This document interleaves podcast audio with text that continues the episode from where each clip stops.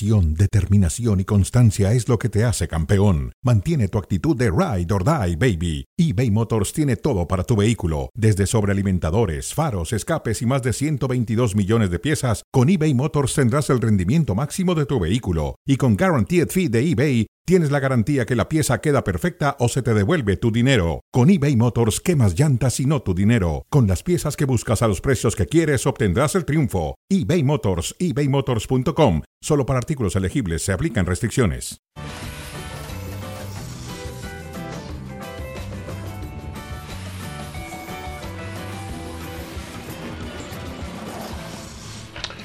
Damas y caballeros, bienvenidos. Aquí estamos en Star Plus, por supuesto como todos los días, con cronómetro. Tenemos un fin de semana muy interesante en materia deportiva. Está el Campeonato Mundial Femenino que ya tiene su primera semifinal con España enfrentándose a la selección de, Suecia que eliminó a Japón. Eh, vamos a conocer la otra semifinal. Retiran el número 34 de Fernando Valenzuela y tenemos una muy buena pelea de boxeo entre dos mexicanos en Arizona. Eh, Manuel El Vaquero Navarrete y Oscar Valdés por el campeonato Superpluma del mundo. Así que saludo con mucho gusto a Eduardo Varela Lalo. ¿Cómo estás? Bienvenido, saludos. Muy bien, contento de estar acá en cronómetro. Debiste haber comenzado con el retiro del número 34 de Fernando Valenzuela. Sé que tu hora cero está dedicada a ello y vamos a tratar de explicar ahí justamente a los que son jóvenes, menos de 30, 30, 35 años, lo que es la fernandomanía o lo que fue la fernandomanía, porque ese fenómeno yo no lo he visto, no solamente en el béisbol, en otros deportes, no. Eso fue algo, insisto, difícil de explicar, enorme. De acuerdo, de acuerdo contigo. Y vamos ya a tratar de diferenciar lo que son las estadísticas, a lo que son los hechos de lo que él generó para el juego, para la industria del juego, sí, para el béisbol en general. Bueno, Lalo, ¿te parece bien si comenzamos con la selección mexicana de fútbol y la designación de Jaime Lozano? Perfecto. Con la boleta, entonces la pregunta, Jimmy Lozano es la selección perfecta. Dame qué calificación le pondrías en tu boleto. Yo sé que no estabas acostumbrado a, estar tú en 8, 9 y 10, pero aquí vamos a calificarlo a él. No, yo voy con mi calificación, eh, profesor Varela. Voy con mi, mi, zona. Yo le doy un 6. Yo creo que es una improvisación de la Federación Mexicana de Fútbol. Explica, explica. Explico, me parece que para mí Jaime Lozano todavía no está preparado para la selección mayor. No le alcanza con lo que ha tenido hasta este momento en cuanto a logros, en cuanto a experiencia como, eh, como entrenador de equipos mayores. Me refiero directamente a que su gran logro ha sido la Copa Oro, que recientemente ganó. Mm. Su gran logro fue, el, eh, en cuanto a resultados, ¿eh? su gran logro fue también una medalla de bronce en Juegos Olímpicos en Tokio 2021, en una selección con límite, en un equipo con límite de edad. Y sus irrupciones en el fútbol local, en clubes, tampoco ha sido muy afortunada. Así que para mí no es la elección perfecta y le pongo apenas un 6. Sí, estoy de acuerdo contigo. Además, habrá, habrá, que definir cuál es, qué es la perfección, ¿no? Es un técnico que se prepara, por supuesto, conoce al fútbol mexicano, por supuesto, viene un mundial en casa, por supuesto que es importante, pero, eh, a ver, en este momento, ¿hace cuántos mundiales? Era yo niño, éramos niños cuando la selección mexicana no tenía problemas como ahora. Tal vez hay que remontarse hasta el 78, creo yo. Y ahora de acuerdo, pones a un entrenador que puede ser brillante, puede tener un gran futuro, pero ahora creo que no es el momento. Se, se necesitaba o se necesita a un técnico de cierta jerarquía. Ahora, para sacar de... Ya no es bache de, profundidades. De una crisis. No sé dónde está la selección. Para sacarlo, cambiar la cultura. Yo también le doy. Ahora, mira, yo creo. Tú cuando también le pones seis, Lalo, yo creo que finalmente es un personaje que reúne muchos atributos, ¿eh? Nadie se los quiere quitar, es decir, es un hombre por el cual vale la pena apostar al futuro, pero había que prepararlo mejor para cuando llegara esa instancia que tú bien lo dices, está marcada para mí por la peor generación, el, momento más complicado del futbolista mexicano desde lo que tú hablas, de aquel México 78 donde prácticamente se tocó fondo. Entonces yo creo que para eso requieres un hombre más capacitado que Lozano, pero la realidad es que es lo que hay y punto, ¿no? Bueno, ahora pasemos al otro punto, al consejo, al comité que lo va a estar, que lo va a estar aconsejando, ayudando. ¿Qué calificación pones? Ahí están La Volpe, está Miguel, está Javier Aguirre, está Rafa Márquez, está Fernando Hierro, entre otros. Sí, Carles Puyol, Bernardo Cueva, que es el hombre de inteligencia deportiva. Eh, a mí me parece, mira, Lalo, yo siempre he hablado de que las decisiones de fútbol las tiene que tomar gente de fútbol. Yo creo que este consejo de expertos, en apoyo a Jaime Lozano y a Duilio Davino, no va a estar directamente trabajando con ellos, no pueden. Tendrán que estar trabajando con gente como Juan Carlos Rodríguez e Ibar Cisniega para que a través de, ellos, de, de, las, de las cabezas federativas, llegue el mensaje a Jaime Lozano, la instrucción a Jaime Lozano o la recomendación a Jaime Lozano. Yo no lo veo mal, lo veo muy bien. Gente de fútbol tomando decisiones de fútbol siempre aportan. Y bueno, las grandes empresas, Lalo, hoy en día trabajan siempre con un comité de asesores. Sí, o sea, en este punto yo le puedo poner nueve, nueve y medio. Acertaron. a ver, La Volpe y Aguirre, dos entrenadores muy exitosos, conocen al fútbol mexicano, estuvieron eh, también ya con experiencia internacional. Rafa Márquez, enorme jugador, conoce a, los mexicanos, sabe lo que es representar en el extranjero. Fernando Hierro, gran jugador, entrenador, directivo, perfecto. O sea, yo entiendo todo eso. Todos estos conocen el fútbol. A los otros dos no lo sé. No, no, no, no, lo, no lo sé. Pero podrás poner a las, a las personas más brillantes, pero el que, el que va a estar dirigiendo y todo es, es eh, Jimmy Lozano. Y yo, a mí me gustaría que sí tuviera una relación directa con ellos. Habrá que ver cómo sería ese enlace y cómo se comunican entre ellos, etcétera, y cuánto les va, les haría caso o les va a hacer caso. Eso sí lo desconozco porque ahora ya no son conferencias de prensa. Ahora todo lo graban, lo hacen, pum, y lo lanzan. Entonces, no, no, no este sé cómo va a ser esa interacción. Bernardo Cueva es un tipo muy metido en estadísticas, en metodología. Trabaja para el Brentford en la Liga Premier de Inglaterra y la verdad es considerado en Inglaterra, en el, en el medio donde se desenvuelve, es considerado como un genio, asesora a la selección de Noruega en jugadas a balón parado, un talento que, como muchos otros han ido de México, qué bueno que la Federación Mexicana de Fútbol lo recupere para beneficio del fútbol mexicano. Yo le pongo 10. Lalo le puso 9 y media, yo le pongo 10. A mí me parece que es una magnífica idea. Quizá falte Hugo Sánchez Mejía Barón. No, no, no, no, no. Hugo Sánchez no, no creo. ¿No puede? ¿Por qué?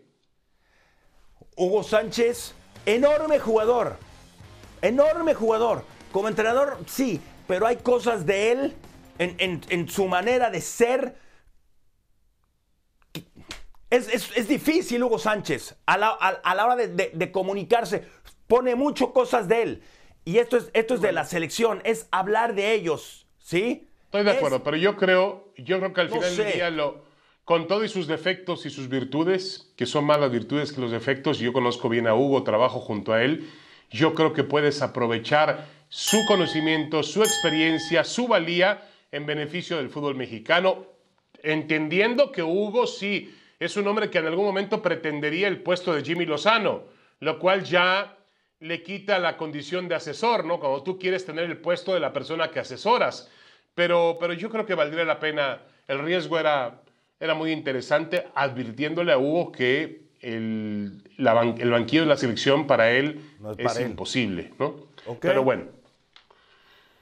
Bueno, escuchamos al Tata y al Tato, a ver cuál te gusta más, eh, Lalo. A mí me gustó más el Tata. Pero bueno. Con CACAF organizó un torneo, llamó a la liga de la MLS llamó a la Liga MX, vieron cómo iba a ser el torneo, cuánta plata iban a ganar, cómo era el negocio, porque nos olvidamos que el negocio les gusta todo y después vienen las protestas. El negocio te cerraba, te gusta cómo es el, calendario, aceptás jugar los partidos todos en Estados Unidos. Cuando vos aceptás todo eso, ahora no tenés lugar para los reclamos. Si cada club quiere reclamar, a quien tienen que reclamarle al presidente de la Federación Mexicana. Creo que en estos momentos sus declaraciones están fuera del deber ser. Estoy seguro que él desconoce muchos de los temas que aquí estamos abordando. Pero uno espera llegar a LA y tener un buffet para la recuperación de los jugadores y te encuentras eh, un eh, buffet muy limitado. Esos detalles son los seres humanos y suceden. Los que yo no entiendo es el cambio de fecha. Ganancia económica para el Club de Fútbol Monterrey va a haber cero. Porque sí nos dan un dinero. Lo que pasa es que ese dinero luego se, se consume en premios, en viáticos. Bueno, les damos la bienvenida a, la gente acá en ESPN Deportes. David Falterson, quien les habla, Eduardo Varela. Este es Cronómetro, Leagues Cup. Entonces, ¿son excusas o son realidades las quejas de la Liga MX? A ver, Lalo, a mí me parece que no, no, el fútbol mexicano en las últimas horas se ha quejado del arbitraje, de las canchas, de la logística, del bar. Y ahora el Tato Noriega se queja hasta del buffet. A ver, con todo respeto, pero el grupo, el fútbol, Club de Fútbol Monterrey es uno de los más ricos en la historia del fútbol mexicano. Atrás tiene una empresa que se llama FEMSA. ¿Tú crees que Monterrey no podía haber preparado llamando a Los Ángeles y decirle, señores, necesitamos un buffet con tal, tal y tal cosas para poder alimentar a nuestros futbolistas? Yo creo que son pretextos no válidos. Tiene razón el Tata Martino. Este negocio lo aceptaron todos y Lalo, no pueden llorar la realidad está ahí. Hoy jugarán Monterrey y Querétaro. Pero la realidad es que el fútbol mexicano ha fracasado en esta League's Cup terriblemente. Sí, eso pasa cuando nada más te fijan en el, dinero. yo entiendo, todo es fuera, fuera de su casa, muchos viajes. La Liga Mexicana, la Liga MX, inició también no, era no es la mejor etapa para la Liga Mexicana, etcétera. La MLS ya está en, una fase más adelantada, pero todo eso ya lo sabían. Y yo, hasta donde yo sé, yo no escuché ningún comentario eh, donde se quejaran de eso. Ahora, voy a esto. Los grandes, los grandes no ven obstáculos. Los grandes ven oportunidades. Y esta era una oportunidad. ¡Ey! Eh, han hablado mucho en México, la Liga MX es mejor que la MLS y bla, bla, bla, bla, bla, bla. ¿No se sabían los formatos? No se prepararon para esto. Entonces, no se prepararon. Eso está claro y estoy de acuerdo contigo. Hablas, hablas a dónde vas a ir. Yo quiero tal comida, yo quiero esto, esto, esto y esto. Pretexto. Y, si no te lo da la organización, lo pagas tú y se acabó, ¿no? Exacto. ¿Ves cómo? Este, eh, para eso los clubes, eh, vamos, Monterrey tiene la nómina más alta en la historia del fútbol mexicano. y hablo también de los traslados en avión, que también dice el Tato, es que tomamos un vuelo de cuatro horas de Houston a, Los Ángeles. Bueno, Tato, pues esas eran las reglas del juego. ¿Qué quieres? Exacto. Ustedes las aceptaron. Tenían que, ¿Por qué no se quejaron antes? Tendrían, tendrían ellos que decir, a pesar de todo, vamos a ir por el torneo porque tenemos un gran nivel futbolístico. No son obstáculos, son oportunidades. De acuerdo, de acuerdo. Una pena, vamos a ver cómo le va hoy a Monterrey jugando en el Rose Bowl. Eh, Querétaro va a jugar en Filadelfia contra el Philadelphia Union. Yo veo el panorama muy complicado para los clubes mexicanos, pero bueno, ojalá eh, que, que aún ganando Monterrey el torneo que lo puede ganar Lalo, eso no tapa la mediocridad que, ha mostrado, que han mostrado los clubes de la Liga Estoy de acuerdo contigo. en este torneo, ¿eh? Para nada. ¿eh? Podrán jugar la final. Eso no rescata el fracaso masivo de la Liga MX, la Liga muy X. De acuerdo. Bueno, es día, gran día hoy en Los Ángeles. En el Ayuntamiento de Los Ángeles declararon el 11 de agosto el día Fernando Valenzuela. Se tardaron. Los retiran esta noche su número 34. He recibido esta noticia y realmente para mí es, es algo grande, ya que pues, uh, por años porté ese número 34 y ahora con esta noticia que me están dando, pues contento de que pues uh, Dyers, la organización, va a retirar el número 34. Sí, es de que bueno, esto es para, para Dyers y todo México.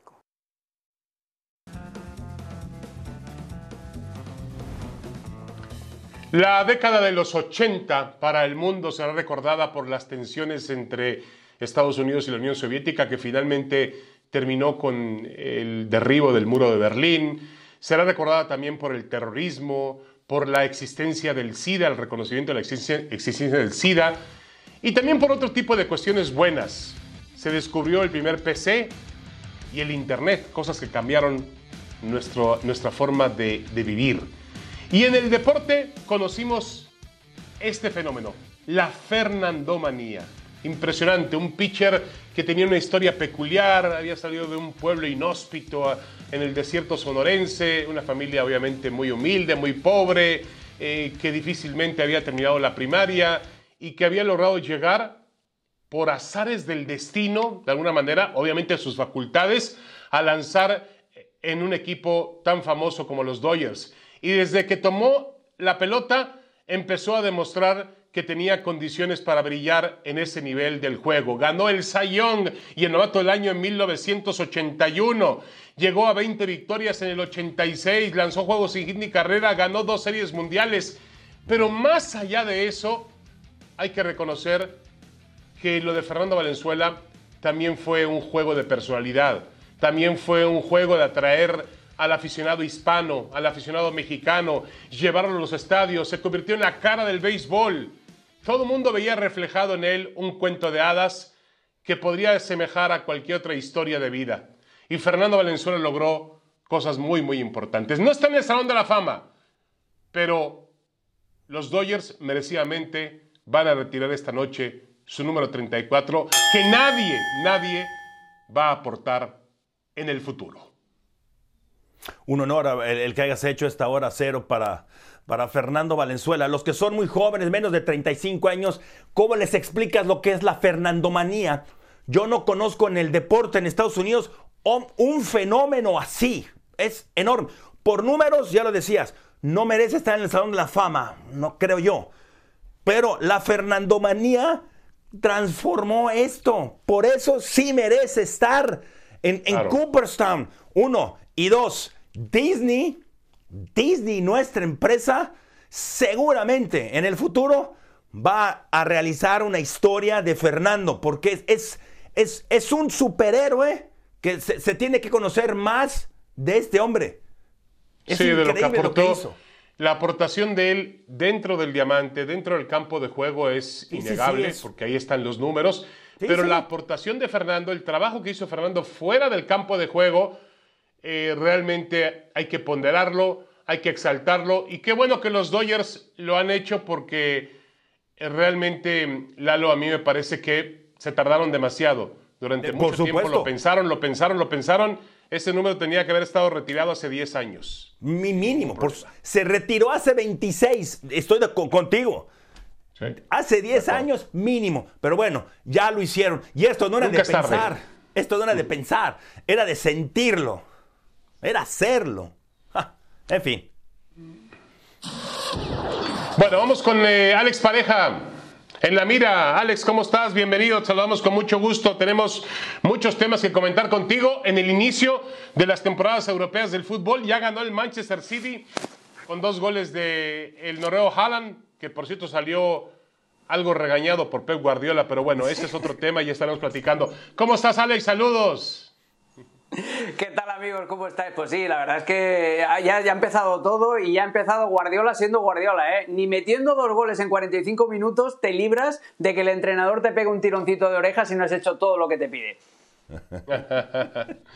Oye, Alex, este, empezamos con el Real Madrid. A ver, la lesión de Thibaut Courtois ha acaparado la atención. Parecía que era el tema de Mbappé cómo suplir a Benzema, pero de pronto el Madrid se encuentra con otro culebrón ya en el verano. El tema de Thibaut Courtois, ¿debe el Madrid convencer o traer a Bono a lo que dé, a como dé lugar? Pues a cualquier precio no, ¿eh? A cualquier precio no, porque además el Sevilla se está frotando las manos. El presidente Pepe Castro ya ha dicho que no lo van a vender barato. Eh, hoy Bono fue titular, por cierto, en la derrota del Sevilla ante el Valencia que estamos eh, viendo ahora mismo. Y además el, Madrid tiene otro problema, que es que no solamente es querer a Bono, es que también lo quiere el Bayern de Múnich, que también está buscando un arquero después de que Sommer se fuera y viendo que Manu Neuer no va a estar recuperado del todo. No puede volverse loco. Yo exploraría en el caso del Sevilla, si le quiere, si, no puede rebajar ese precio de los 30 millones de euros que pide Pepe Castro por él, yo exploraría la, la opción de una cesión con opción de compra obligatoria a final de la temporada, que eso le permitiría al Madrid eh, postergar el gasto hasta el año que viene y le seguiría quedando dinerito en la caja para un delantero centro, porque el problema que tiene el Madrid ahora es que se ha quedado sin, sin punch, sin, sin, capacidad de golpear en las dos áreas. Se ha quedado sin Benzema y se ha quedado sin, sin Thibaut Courtois. Esto era el... Sin el 1 y sin el 9. Madrid campeón de Europa. ¿eh? de acuerdo. Bueno, y, por este problema, por el dinero, por lo ya hablas del área en, la defensa y adelante, el ir por Bono, arquero por supuesto de la, acción de Marruecos, muy alto, él, un buen arquero ¿Esto cómo puede complicar la situación en cuanto a Mbappé? Porque no pueden olvidarse de Mbappé, ¿no? No, no, no deberían, Lalo, no, no, deberían, porque es un problema latente que ya se ha visto en esta pretemporada. Es que al Madrid le están apareciendo problemas a medida que avanza eh, el, verano. Eh, la fragilidad defensiva, eh, la falta de gol, ahora tienes el problema en la portería. No debería. Yo creo que el Madrid tendría que seguir explorando la, la opción de contratar a Kylian Mbappé y por el otro lado es lo que os decía, que Bono se pone carísimo y es imposible. Pues oye, tienes la opción de Kepa también en el Chelsea, que puedes negociar una cesión para que, para que te lo envíe en un año, para que pruebe, porque además al, la idea al ucraniano no le das ninguna opción, eh, Alex, a Luni no le das ninguna opción. Es que, ¿sabes qué pasa? Que no se la doy yo, eh, no se la da Ancelotti. Por mucho que Ancelotti haya, haya dicho en rueda de prensa, claro, es eso, es que hay una diferencia enorme, es lo que hace Lalo así con las manitas, ¿eh? Eh, hay una diferencia enorme. Y por mucho que Ancelotti haya defendido a Lunin, es que no le queda otro remedio, porque si Ancelotti hoy dice, no, es que con Lunin no me llega, mañana con qué cara lo mira cuando le diga, toma, ponte no, los no, y vete a la portería en San Mamés. Estoy de acuerdo contigo, pero también, Alex y Lalo, es evidente que cualquiera tiene una gran... El que pongas tiene una gran distancia con, con Thibaut Courtois. Algo, algo vas a ceder ahí, porque Courtois es, es insustituible. Eso para mí es el mejor portero del mundo hoy en día. Sí, sí, sí, sí. O sea, a ver, salir perdiendo vas a salir perdiendo, pero es lo que la distancia del halo. Esto es Thibaut Courtois con Lunin, ¿vale? Que es así, y, y esto es Thibaut Courtois con Bono. Y Bono además te puede subir el nivel todavía. Y Kepa todavía es más joven que Bono y todavía te puede aprovechar más. Entonces es cuestión de cerrar el, gap, cerrar la distancia. Eh, no vas a tener a nadie, y más ahora, a estas alturas del mes de agosto, que te llene los zapatos de Thibaut Courtois. Bueno, vamos a cambiar de tema, Lalo. ¿Te parece bien? Vamos a hablar del Barcelona que va a comenzar la temporada el domingo en Madrid contra el Getafe. Y bueno, la pregunta ahí, eh, obviamente Alex, tiene que ver con el tema de los registros, también el tema de Dembélé, que no termina por aclararse. Hoy existe un rumor fuerte de que Neymar podría volver al equipo. ¿Qué pasa con el Barcelona, Alex? Pues qué pasa, mira, los registros se van a acabar eh, acelerando ya, la documentación ya ha sido enviada a la liga, la liga ya la está revisando porque el Barça ha activado esta recontrapalanca, que es revender a este grupo de inversores alemanes lo que no han pagado, la parte proporcional que no han pagado ni socios.com ni Orfeus Media, que eran los, los, primeros socios que tenían que entrar eh, comercialmente con el Fútbol Club Barcelona. Es decir, que lo de los registros se va a hacer. Eh, vamos a ver si entran todos o si se queda alguien más residual, estilo Marcos Alonso o Sergi Roberto en la heladera hasta que acaben de cuadrar los números. Pero a mí lo que más me preocupa, amigos, es lo de Neymar. O sea, que Xavi no quiere a Neymar. Xavi no quiere a este tipo de futbolista y además el otro día en el Gamper la gente se fue a casa contentísima de ver a los chicos, de ver que Ansu Fati volvía a tener el nivel, de ver que eh, Lamin Yamal tiene 16 años y juega como un veterano, oye que Fermín sigue jugando, que tienes a Gaby, que tienes a Pedri, ¿dónde vas a meter a Neymar? ¿A quién le vas a quitar minutos para darle eh, la 10 a un exfutbolista? Porque Neymar ya es un exfutbolista con 31 años, sin hablar ya de su actitud, de cómo dejó el Barcelona pero, pero Alex, pero Alex. Pésima, pésima. Pero queda, queda, la, queda la creencia, que no estamos inventando nada, que los mejores momentos de Neymar ocurrieron con la camiseta blaugrana. ¿eh? ¿Cuántos años hace de eso? No lo sé. Yo me quedé con aquel video de que no te vayas, Ney, no te vayas, ¿te acuerdas? Yo me quedé con eso. Ahora van a hacer otro de no vengas. Ahora otro de no vengas. Exacto. Ahora quédate allí, quédate en París. Exacto. Quédate ¿Qué? Alex, gracias. Ya no da tiempo de hablar de, Harry Kane y el contrato con el Bayern Múnich, ¿no? Por 110 millones de euros, ¿eh? Impresionante, Alex. del verano, ¿no? No, no, y fichajazo además. El Bayern encuentra lo que necesitaba. Sí, seguro. Un abrazo, Alex Pareja. Te hablamos con mucho gusto. Y bueno, las sorpresas en el Mundial de Mujeres, ¿no, David? Fuera el Sí, que sí. fuera subcampeón Países Bajos eliminado por España. De acuerdo, en tiempos extras ganó el, el conjunto español y que ha logrado meterse a las semifinales. un, prácticamente un gol agónico de esta chica Salma Paraluyelo, una chica de origen eh, de Guinea Ecuatorial. La, la mamá es de Guinea Ecuatorial, el papá español. Gran triunfo de España. Y luego Japón, que era para muchas favorito. ¡Wow! Suecia. Bueno, Suecia ya dejó fuera a Estados Unidos y ahora Japón. Sí, un gol al comienzo del segundo tiempo de penalti marcó el rumbo del partido. Las japonesas intentaron reaccionar, pero no es lo de Japón. Suecia controló el partido, así que tenemos una semifinal muy buena entre Suecia y España en el Mundial Femenil. ¿Y qué tal el gol de Johan Vázquez? ¡Wow! Cabeza, Lalo. Génova contra Módena en la Copa Italiana. gracias. Abrazo, ahora o nunca a continuación.